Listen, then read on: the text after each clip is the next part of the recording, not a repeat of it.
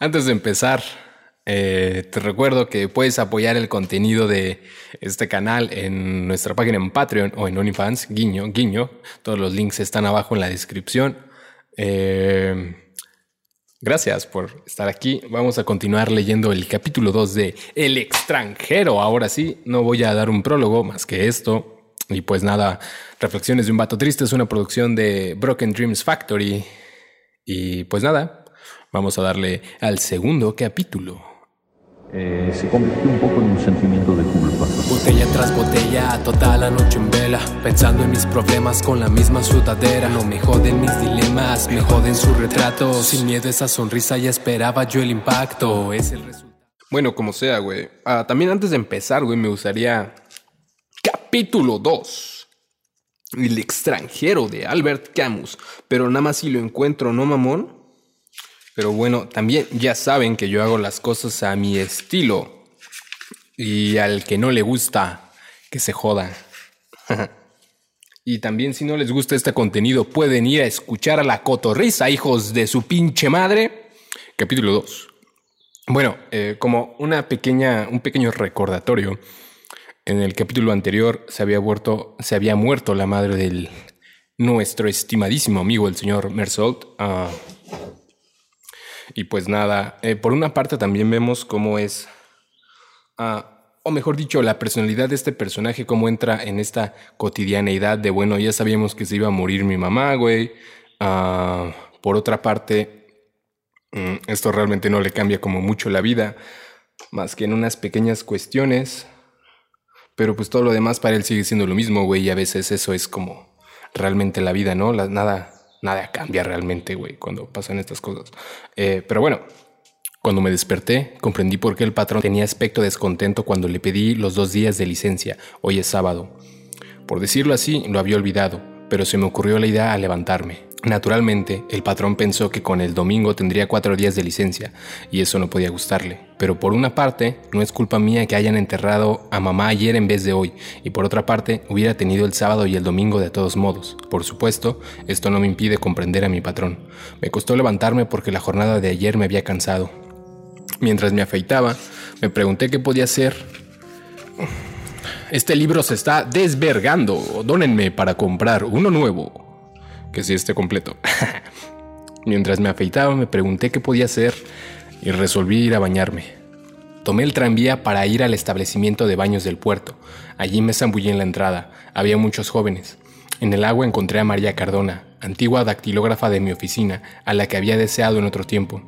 Creo que ella también, pero se había marchado poco después y no tuvimos ocasión. La ayudé a subir a una balsa y rocé sus senos en ese movimiento. Yo estaba todavía en el agua cuando ella ya se había colocado boca abajo sobre la balsa. Se volvió hacia mí, tenía los cabellos sobre los ojos y reía. Me hice a su lado sobre la balsa. El tiempo estaba espléndido, y como bromeando, dejé ir la cabeza hacia atrás y la posé sobre su vientre. No dijo nada y quedé así. Me daba en los ojos todo el cielo, azul y dorado. Bajo la nuca sentía latir suavemente el vientre de María. Nos quedamos largo rato sobre la balsa, medio dormidos. Cuando el sol estuvo demasiado fuerte se zambulló y la seguí. La alcancé. Pasé la mano alrededor de su cintura y nadamos juntos. Ella reía siempre. En el muelle, mientras nos secábamos, me dijo, soy más morena que tú. Le pregunté si quería ir al cine esa noche. Volvió a reír y me dijo que quería ver una película de Fernandel. Cuando nos subimos vestidos, pareció muy asombrada al verme una corbata negra y me preguntó si estaba de luto. Le dije que mamá había muerto. ¿Cómo quisiera saber cuándo? Respondí ayer. Se estremeció un poco, pero no dijo nada. Estuve a punto de decirle que no era mi culpa, pero me detuve porque pensé que ya lo había dicho mi patrón. Todo esto no significaba nada, de todos modos uno siempre es un poco culpable. Por la noche me había olvidado todo. La película era graciosa a ratos y luego demasiado tonta en verdad. Ella apretaba su pierna contra la mía, yo le acariciaba los senos. Hacia el fin de la función la besé, pero mal. Al salir vino a mi casa. Cuando me desperté, María se había marchado. Me había explicado que tenía que ir a casa de su tía. Pensé que era domingo y me fastidió. No me gusta el domingo. Me di vuelta en la cama, busqué en la almohada el olor a sal que habían dejado allí los cabellos de María y dormí hasta las 10. Luego estuve fumando cigarrillos hasta mediodía, siempre acostado. No quería almorzar en el restaurante de Celeste como de costumbre, porque indudablemente me hubieran formulado preguntas, cosa que no me gusta. Cocí unos huevos y los comí solos, sin pan. porque no tenía más y no quería bajar a comprarlo. Después del almuerzo me aburrí un poco y erré por el departamento. Resultaba cómodo cuando mamá estaba allí. Ahora es demasiado grande para mí. Y he debido trasladar a mi cuarto la mesa del comedor. No vivo más que en esta habitación, entre sillas de paja un poco hundidas, el ropero cuyo espejo está amarillento, el tocador y la cama de bronce. El resto está abandonado. Un poco más tarde, por hacer algo, cogí un periódico viejo y lo leí. Recorté un aviso de la Sales Cruchen y lo pegué en un cuaderno viejo donde pongo las cosas que me divierten en los periódicos. También me lavé las manos y para concluir me asomé al balcón. Mi cuarto da sobre la calle principal del barrio. Era una hermosa tarde, sin embargo, el pavimento estaba grasiento, había poca gente y apurada. Pasó primero una familia que iba de paseo, dos niños de traje de marinero, los pantalones sobre las rodillas, un tanto trabados dentro de las ropas rígidas y una niña con un gran lazo color, color de rosa y zapatos de charol. Detrás de ellos una madre enorme vestida de seda castaña, y el padre, un hombrecillo bastante endeble que conocía de vista. Llevaba un sombrero de paja, corbata de lazo y un bastón en la mano. Al verle con su mujer comprendí por qué en el barrio se decía de él que era distinguido. Un poco más tarde pasaron los jóvenes del arrabal, de pelo lustroso y corbata roja, chaqueta muy ajustada, bolsillo bordado y zapatos de punta cuadrada.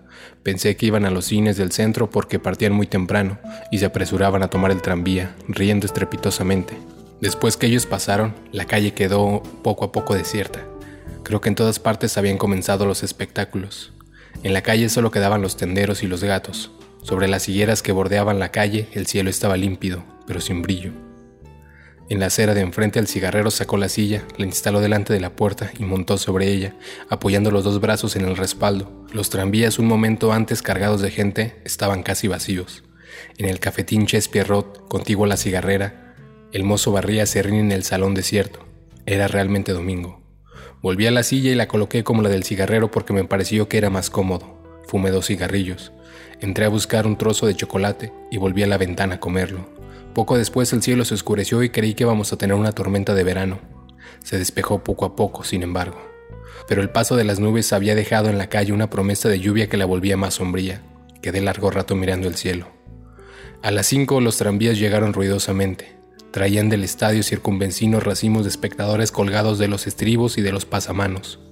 Los tranvías siguientes trajeron a los jugadores, que reconocí por las pequeñas valijas. Gritaban y cantaban a voz en cuello que su club no perecería jamás. Varios me hicieron señas. Uno hasta llegó a gritarme les ganamos. Dije sí, sacudiendo la cabeza.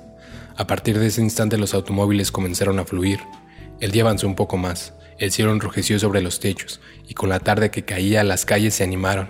Pero a poco regresaban los paseantes. Reconocí al señor distinguido en medio de los otros. Los niños lloraban o se dejaban arrastrar. Casi enseguida los cines del barrio volcaron sobre la calle una marea de espectaculares. Los jóvenes tenían gestos más revueltos que de costumbre y pensé que habían visto una película de aventuras. Los que regresaban de los cines del centro llegaron un poco más tarde. Parecían más graves. Todavía reían, pero solo de cuando en cuando. Parecían fatigados y soñadores. Se quedaron en la calle yendo y viniendo por la acera de enfrente. Los jóvenes del barrio andaban tomados del brazo, en cabeza. Los muchachos se habían arreglado para cruzarse con ellas y les lanzaban piropos de los que ellas reían volviendo la cabeza. Varias que yo conocía me hicieron señas. Las lámparas de la calle se encendieron bruscamente e hicieron palidecer las primeras estrellas que surgían en la noche. Sentía fatigárseme los ojos mirando las aceras con su cargamento de hombres y de luces. Las lámparas hacían relucir el piso grasiento y con intervalos regulares los tranvías volcaban su reflejo sobre los cabellos brillantes, una sonrisa o una pulsera de plata, poco después, con los tranvías más escasos y la noche ya oscura sobre los árboles y las lámparas, el barrio se vació insensiblemente, hasta que el primer gato atravesó lentamente la calle de nuevo desierta. Pensé entonces que era necesario comer. Me dolió un poco el cuello por haber estado tanto tiempo apoyado en el respaldo de la silla. Bajé a comprar pan y pasta, cociné y comí de pie. Quise fumar aún un cigarrillo en la ventana, pero sentí un poco de frío. Cerré los vidrios y al volver vi por el espejo un extremo de la mesa en el que estaban juntos la lámpara de alcohol y unos pedazos de pan. Pensé que, después de todo, era un domingo de menos, que mamá estaba ahora enterrada, que iba a reanudar el trabajo y que, en resumen, nada había cambiado. Exactamente, güey. Esto es lo que decía ahorita, eh, como en el intro, ¿no? Como nada ha cambiado, güey. Como a pesar de que la vida sigue su transcurso, güey, y pasan un montón de cosas afuera, güey, a veces nuestra vida realmente no cambia, ¿no? Y pues nada, nos vemos en el capítulo 3, güey. Si quieres este, escuchar la parte 1, eh, hay una lista de reproducción que va a aparecer al final del video para que puedas ir a verlo. Y cuando ya haya subido todas las demás, pues ya puedes escuchar el extranjero por completo aquí, güey. Y pues nada. Pues nada, güey. Les recuerdo que pueden apoyarme en Patreon para seguir creando este y más contenidos todavía que tenemos por ahí que crear. Y pues nada, gracias por escuchar. Recuerda que puedes escuchar todo esto en YouTube, Anchor o tu plataforma de audio favorita todos los martes a las 10 de la noche. digo, reflexiones de un vato triste. pues nada, güey. Gracias. Bye.